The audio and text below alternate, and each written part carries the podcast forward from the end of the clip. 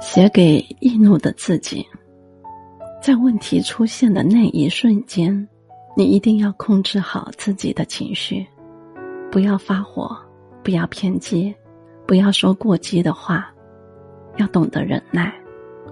忍耐并不是为了不让你去处理这件事，而是为了避免在情绪失控的情况下，干出什么让自己丢脸的事情。以后你会慢慢明白，生活中。